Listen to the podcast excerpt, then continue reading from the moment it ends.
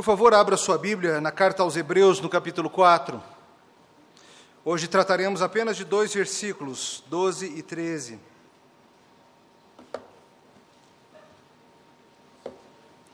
Aos Hebreus 4, 12 e 13. Continuando o que vimos na semana passada a respeito do descanso que nos aguarda, assim diz a palavra do Senhor. Porque a palavra de Deus é viva e eficaz, e mais cortante do que qualquer espada de dois gumes, e penetra até o ponto de dividir alma e espírito, juntas e medulas, e é apta para discernir os pensamentos e propósitos do coração.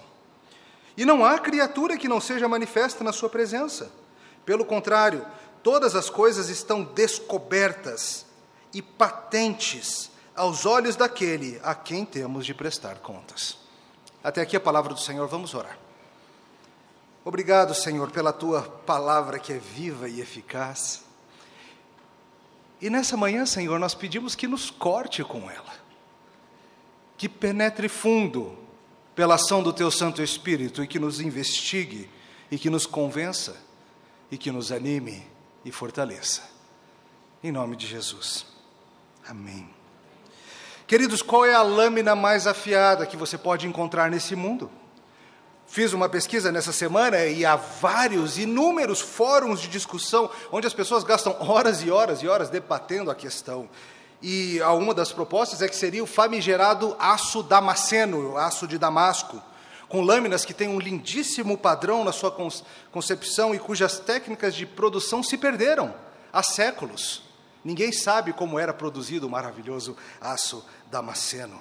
Alguns de vocês que são fãs de seriado diriam que o aço mais afiado é o aço valeriano.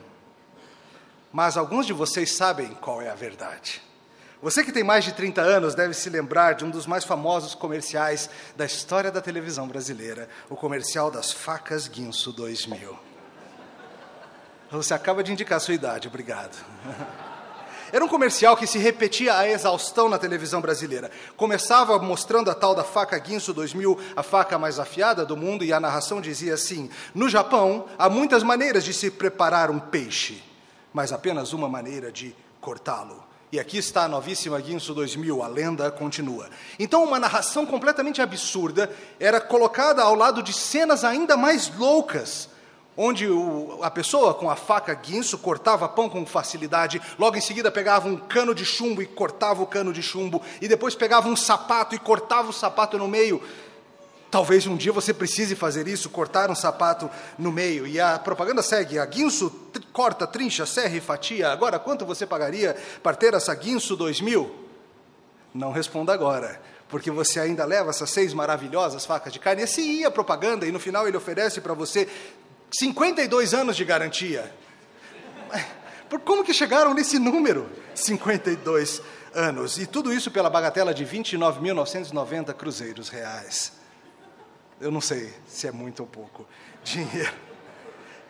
É, deve ser tecnologia alienígena, é a única explicação para aquela faca. Mas a pergunta é: há algo mais afiado do que as famosas facas guinso? Sim. Há algo que supera e muito qualquer tecnologia de corte que a humanidade consiga conceber. Porque há algo, queridos, que é projetado pelo próprio Deus para ser afiado. E não meramente afiado a ponto de conseguir cortar coisas materiais, mas afiado o suficiente para cortar e dividir coisas imateriais. É disso que nós falaremos hoje de manhã, da palavra de Deus, afiadíssima e hoje, queridos, em resumo, em resumo, veremos que devemos seguir firme rumo ao descanso, porque a afiadíssima palavra de Deus nos ensina o caminho e nos expõe o pecado. De novo, devemos seguir firmes rumo ao nosso descanso, porque a afiadíssima palavra de Deus nos ensina o caminho e nos expõe o pecado. Vamos ver isso em três partes. Primeira coisa, a palavra de Deus é viva e eficaz. Veja que o começo do versículo 12, qual é a primeira palavra na sua Bíblia? Por quê? Esse trechinho que nós temos aqui sobre a palavra de Deus não é um dito solto no espaço a respeito da inspiração ou do poder das Escrituras, é parte do argumento que ele vem fazendo. Geralmente a gente pinça esse trecho das Escrituras e fala dele como se não tivesse contexto separado da, palavra, da passagem. Não que a gente esteja entendendo errado, mas acho que a gente vem entendendo pouco do que esse maravilhoso texto diz. O que, que ele está ensinando então? Bem, vamos lembrar. Do que, que a gente vem tratando nos capítulos 3 e 4? O autor aos Hebreus vem insistindo com você que você deve ser firme na caminhada cristã que você deve seguir a Jesus Cristo, não importa o que aconteça. E para isso ele vem explicando a superioridade de Jesus, vem falando como ele é maior do que Moisés, como ele é maior do que qualquer profeta, como ele é maior do que qualquer um, porque ele é o próprio arquiteto e construtor da casa de Deus. E o autor nos alertou: não seja que nem o povo do deserto, o povo do, de Deus que saiu do Egito e morreu no deserto que teve tantas oportunidades para crer, que nem você que está aqui hoje já teve, tantas oportunidades para crer, mas eles não creram, e por isso morreram no deserto e não tiveram acesso ao grande e maravilhoso descanso. E o alerta vem para todos nós que estamos aqui hoje, todos os que receberam essa carta, assim como eles ouviram, nós ouvimos. Assim como eles receberam a mensagem, você recebeu a mensagem. Eles não creram e morreram no caminho. E você? Vai morrer no caminho por falta de arrependimento? E veja que o autor segue nos incentivando a mostrar, ao mostrar que, embora o caminho seja duro, e é duro sim, caminho do discipulado é difícil, um maravilhoso descanso nos aguarda, o descanso que pertence ao próprio Deus. A vida presente é de luta, mas o descanso nos aguarda. E ele fez uma comparação belíssima falando sobre Josué, lembra? Onde ele mostra que Josué liderou o povo para entrar na terra prometida com suas campanhas militares, com sua obediência a Deus, mas que essa ação toda de Josué era apenas uma prévia. Era apenas uma sombra do que o próprio Jesus Cristo, o novo Josué, faria em nosso favor ao ser obediente e ao nos liderar derrotando todos os nossos inimigos e nos apontar o caminho para a terra prometida. É engraçado, às vezes a gente escuta por aí as pessoas usando a história de Josué, da conquista da terra prometida, como se fosse um símbolo das nossas conquistas pessoais. Como se fosse, como eu vou ter vitória na minha Canaã, que é conseguir um emprego novo. A minha Canaã é conseguir uma esposa, a minha Canaã é passar no concurso. Queridos, não.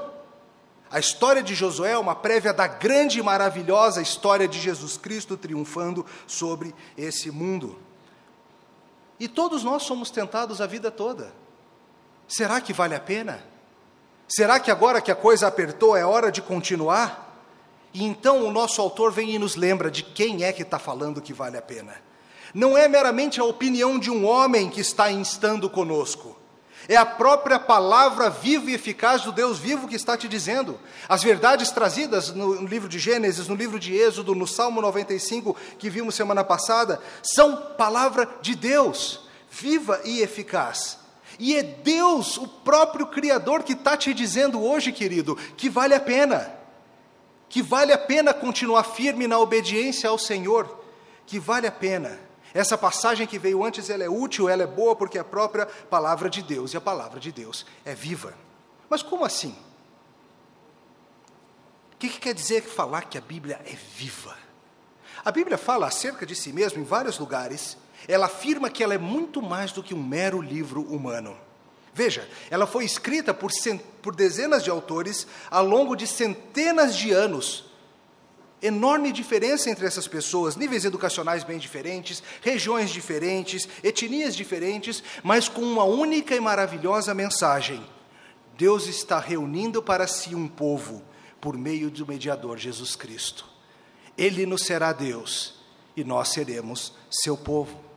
Mas ao mesmo tempo em que a, livro, a, Bíblia é um livro escrito por diversos homens, a Bíblia clama para si a distinção de ser um livro inspirado pelo próprio Deus.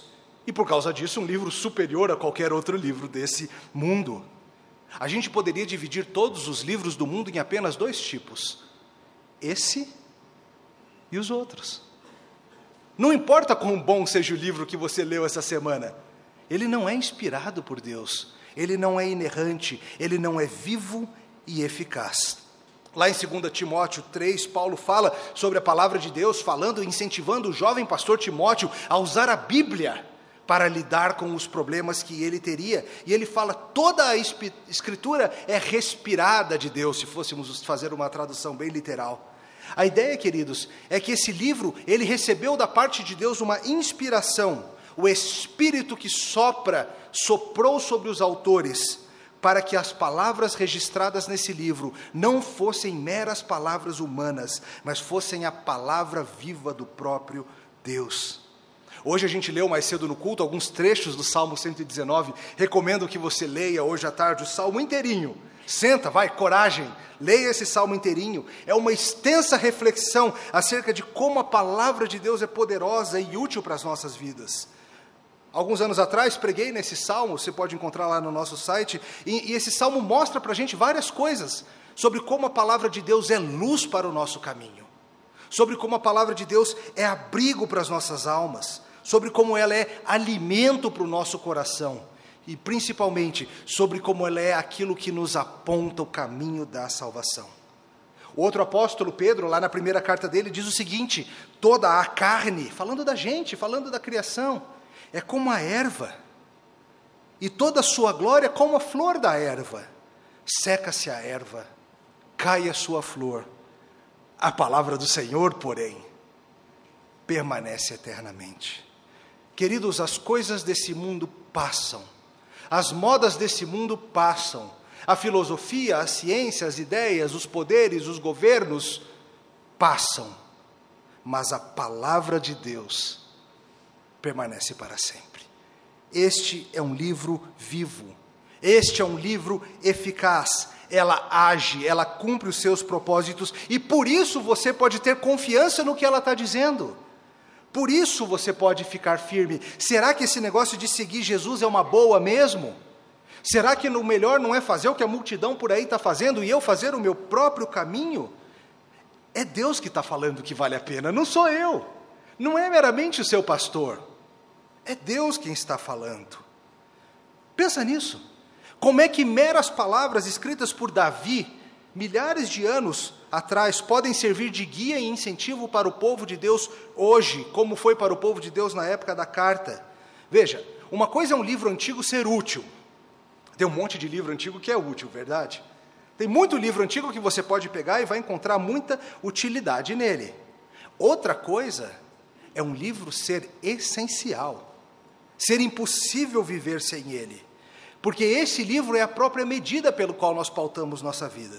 Deixa eu te perguntar: você pautaria sua vida toda, suas decisões sobre casamento, sobre filhos, sobre finanças, num soneto de Shakespeare? Você iria para a forca ou para a fogueira, baseado numa fábula de Êxopo, por mais que fosse bonitinha? Você sofreria a perda dos seus bens por um romance do Paulo Coelho?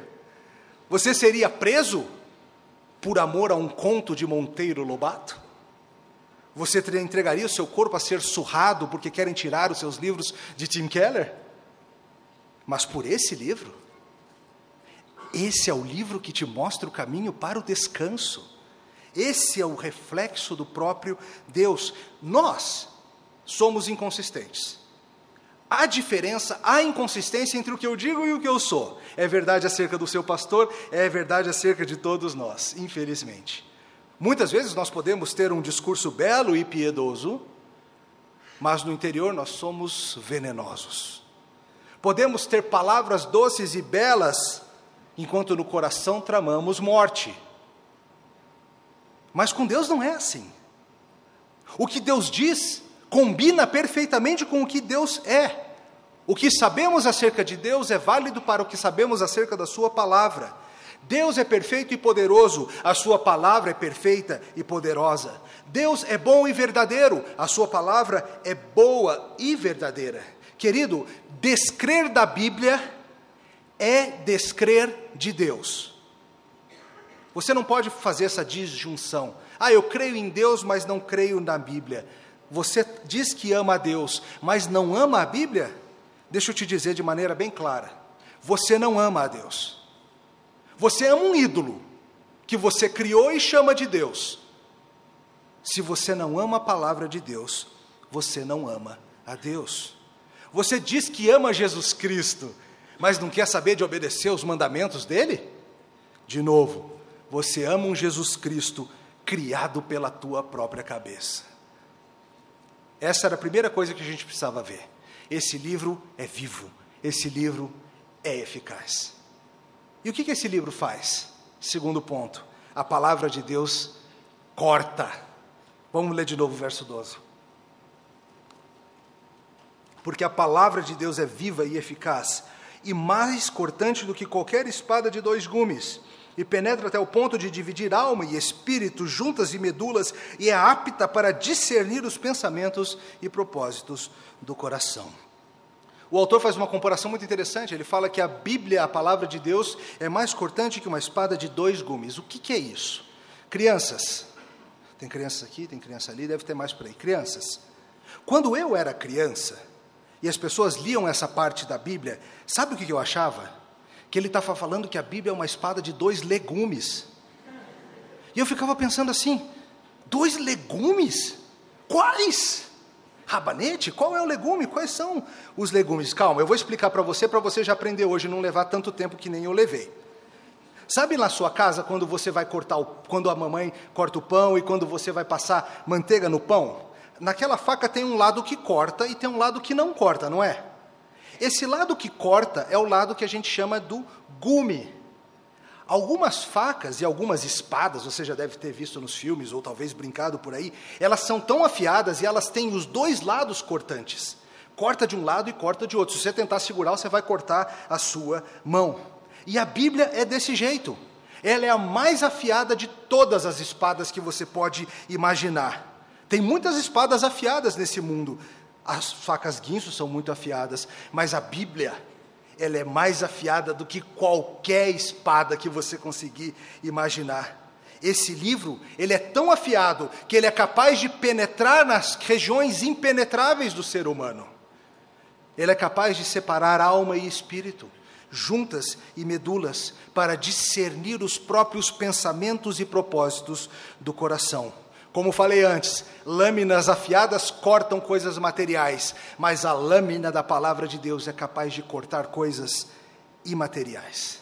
Veja, ele fala aqui sobre dividir alma e espírito, e, por favor, o autor não está aqui preocupado a explicar a anatomia da parte imaterial do homem, ele não está aqui preocupado em falar quantas partes existem no ser humano, não é isso. O que ele está mostrando é que o fio da palavra de Deus é tal que, ele pode, que ela pode tocar até mesmo naquelas coisas que para nós é impossível chegar.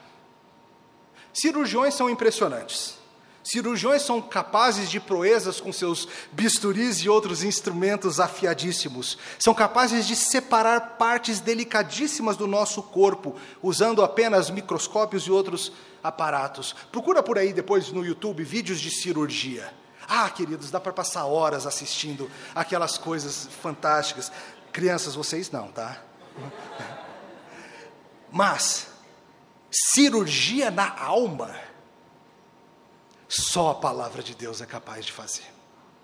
Cirurgia para chegar lá no fundo do coração, ser capaz de discernir os propósitos do coração. O coração é a sede não só das emoções, mas do próprio ser humano, segundo a Bíblia. Só a Bíblia é capaz de fazer.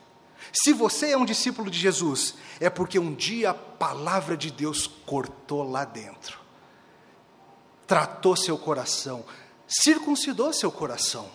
Uma outra forma que a Bíblia fala sobre renovar o nosso coração. E veja, queridos, que é essa arma que Deus usa para lidar conosco.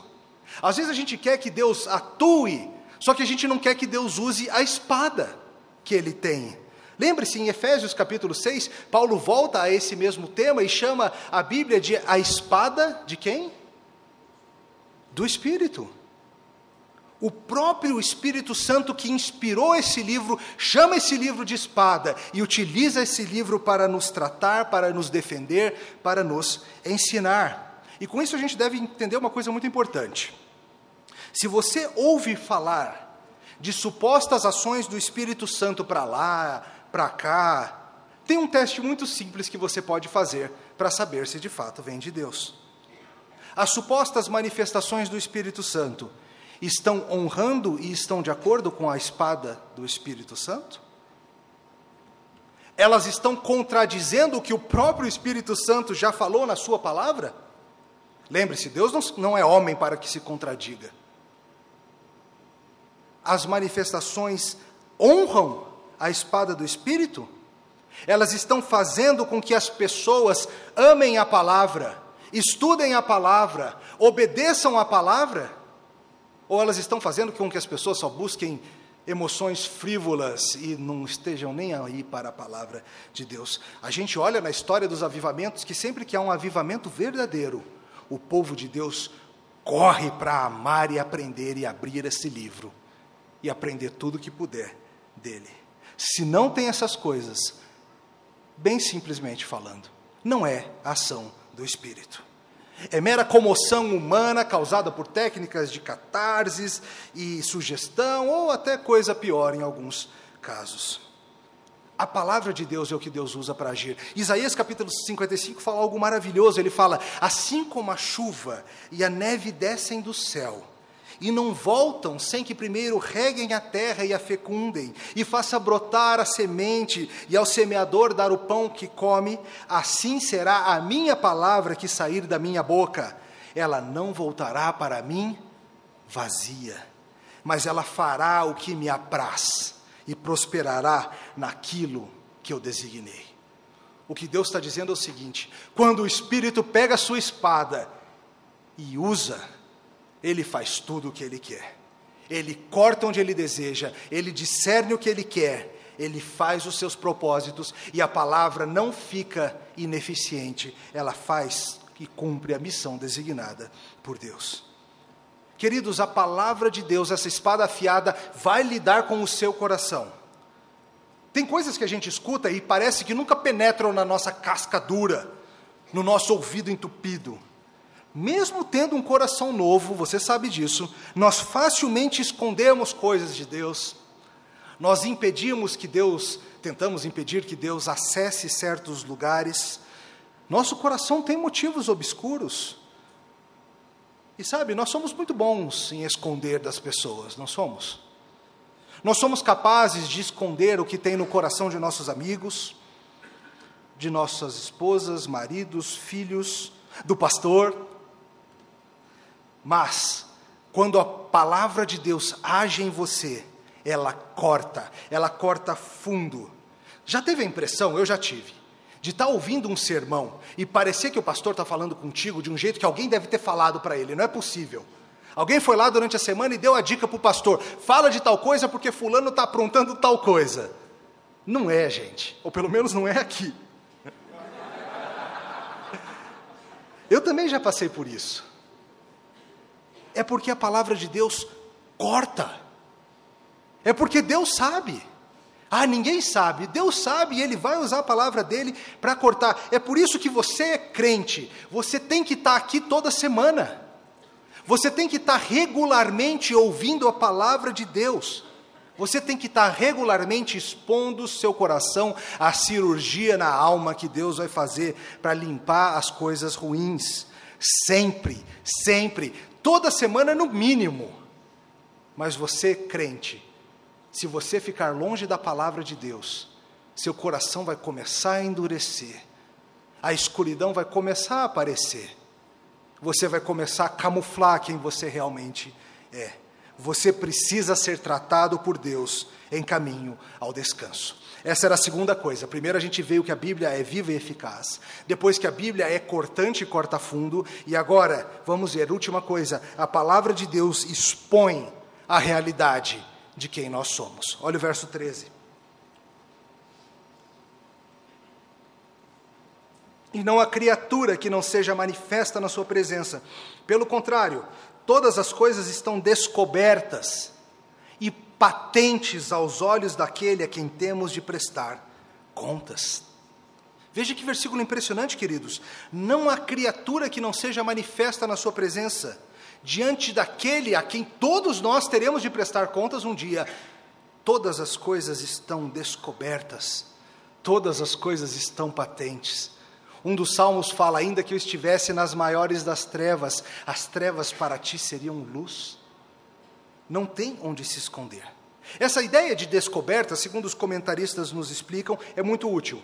A palavra tem no seu contexto original o significado de quando um animal ia ser sacrificado numa situação de culto e o pescoço do animal era levantado, ele era exposto para o corte, para o golpe fatal. E o que ele está dizendo é que é isso que a Bíblia faz conosco, ela nos expõe para o golpe fatal. Diante da palavra de Deus não tem como você camuflar. Nós somos expostos para o matadouro, somos incapazes de resistir. Ela mostra quem você é, querido. A ideia descrita aqui é muito séria. De novo, o povo no deserto, a quem o autor aos Hebreus vem se referindo, era muitas vezes capaz de aparentar piedade, camuflar. Era falso. Pareciam ser de Deus, até que a lei viesse e os expusesse. Você sabe como é esse negócio de aparentar piedade, não sabe? Depois de um tempinho na igreja, não precisa muito. Você aprende algumas palavras, algumas expressões, alguns comportamentos que fazem você ficar bem parecido com gente que ama Jesus de verdade. Você desobedece os mandamentos de Jesus, você faz o que você quer no seu coração, você se rebela, mas você consegue dar uma esperança, uma aparência de piedade.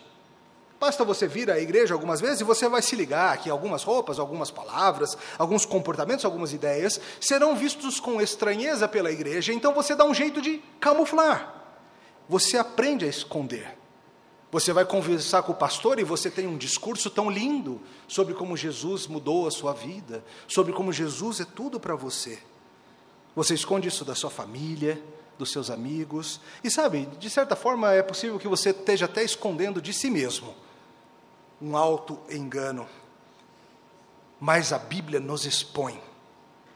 Não tem como ficar escondido, querido, diante daquele a quem temos de prestar contas. A Bíblia aqui é descrita, como os estudiosos nos mostram, como se fossem os próprios olhos de Deus, que mostram para a gente, que veem tudo e mostram para a gente o que está errado. Sabe quando você sai do banho ou sai da piscina e não se enxuga direito? Aí bate um vento frio, o que, que o vento frio faz? Mostra para você aonde que não está seco. Aí você percebe, e o meio das costas, e esse lado da perna, e o meu cabelo, tenho que enxugar aqui ainda. A Bíblia faz isso, ela sopra sobre nós, de maneira que ela mostre para a gente de maneira clara aquilo que ainda precisa de toalha sendo aplicado. A Bíblia vai te expor. Veja, queridos, que nós, como igreja do Senhor Jesus, não temos outra arma, não temos outra coisa a oferecer a esse mundo que não a palavra de Deus que corta e expõe. Infelizmente, o povo de Deus hoje em dia vem perdendo a confiança nesse poder, vem perdendo a confiança nisso. Um pastor chamado Rick Phillips, no seu comentário a Hebreus, fala o seguinte: nosso evangelismo, ou evidências de que perdemos a confiança, nosso evangelismo agora se fia em táticas manipulativas psicológicas. Nosso crescimento espiritual depende de técnicas e programas e artifícios comprados nas lojas. Nosso culto reflete o brilho do entretenimento de Hollywood. Tudo porque nós falamos da palavra, dizemos que amamos a palavra, mas infelizmente não cremos de fato na palavra e seu poder. E tristemente, queridos, temos que reconhecer, isso se mostra na nossa vida individual também. Nós não seríamos tão patéticos quanto a leitura bíblica se nós de fato entendêssemos a maravilha do poder do que é esse livro. Outro uso dessa palavra exposto era, era para descrever um prisioneiro condenado à morte, quando ele seria exposto quando ele era levado em, rua, em direção ao local da execução, muitas vezes um soldado iria manter uma espada debaixo do seu pescoço para impedir que ele baixasse a cabeça em vergonha e tentasse se esconder da multidão. Então a espada era colocada aqui para que ele fosse exposto, para que ficasse claro para todos quem ele era. E o ponto do que está sendo dito é o seguinte: nós todos já estamos expostos diante de Deus. Em nossa culpa, vulneráveis. E Deus vai agir por amor a você, de maneira que Ele impeça que você se esconda, e Ele vai usar esse livro para te expor. para que você pare de se enganar e morra no deserto, que nem o povo de Deus. Tive um professor chamado Anthony Curto, e ele foi pastor missionário no norte da África há alguns anos, na Etiópia, na, em Uganda, mas mais ao sul também.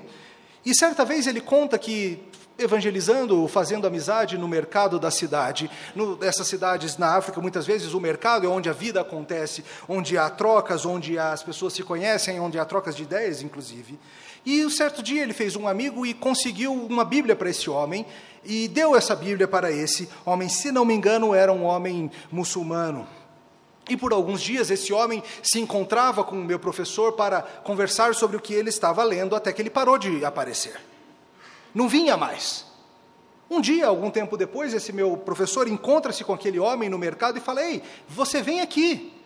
O que aconteceu? Você sumiu, não quer conversar? E aquele homem se desvencilha do meu professor e fala o seguinte: Eu não quero mais nada contigo. Eu não quero mais nada com esse livro. Esse livro fala comigo. Esse livro me incomoda. Esse livro mostra quem eu sou. Esse livro parece que está vivo. Eu não quero nada com esse livro se você tiver contato real com esse livro, você será transformado. Você não vai ter como ficar camuflando. Você não vai ter como ficar fingindo. Você também vai ser transformado. Eu creio que você já experimentou algo disso. Às vezes a gente não lê a Bíblia por preguiça, mas às vezes a gente não lê a Bíblia justamente porque ela incomoda porque ela nos desmascara. Um dos sinais de que nós estamos vivendo em pecado escondido é que a gente começa a querer abandonar a leitura da Bíblia, justamente porque ela nos incomoda. Porque ela ilumina os quartos escuros do nosso coração, ela nos faz ver quem a gente é, ela corta fundo, ela fala contra a sua vontade, ela retira as desculpinhas do seu coração, ela serve como um enorme espelho que mostra para você o tamanho da feiura do seu coração. Ela joga no chão as tuas tolas crenças, infantis e pecaminosas, e ela te faz perceber que você é pequenininho. Querido, a Bíblia não é um livro seguro. Quer segurança? Vai fazer outra coisa no seu domingo de manhã e à noite. Se você vier aqui ouvir a pregação da palavra de Deus, você vai ser cortado, você vai ser exposto. Espadas de dois gumes não são seguras. Esse alerta aqui é dado, queridos, para mostrar também que não tem como você fingir diante de Deus. O povo de Deus foi exposto acerca de quem de fato era. Não tem como entrar escondido no meio da galera. Não tem como entrar junto com a multidão. Não tem como esperar que, de repente, no tumulto da entrada, ninguém peça para ver sua identidade. Você vai ser exposto. Você vai ser reconhecido vai ficar claro quem você é. A pergunta importante que você não pode deixar de responder hoje é a seguinte: Você já foi exposto pela palavra de Deus? Todos seremos. A questão é quando. Alguns serão expostos no dia do juízo final, quando ficar claro para Deus e para todo o mundo, para todos os anjos, que você nunca foi um dos do povo de Deus. Mas, o ideal, querido, é que você seja exposto antes de chegar esse dia.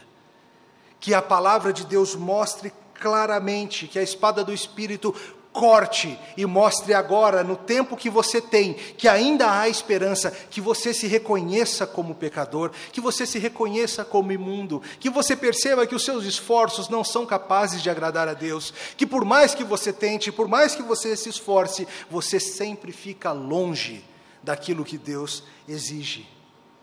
Se você entender isso, você terá a alegria de receber o que Cristo te oferece. A lei te mostra quem você é, e essas palavras te expõem a ver Jesus Cristo.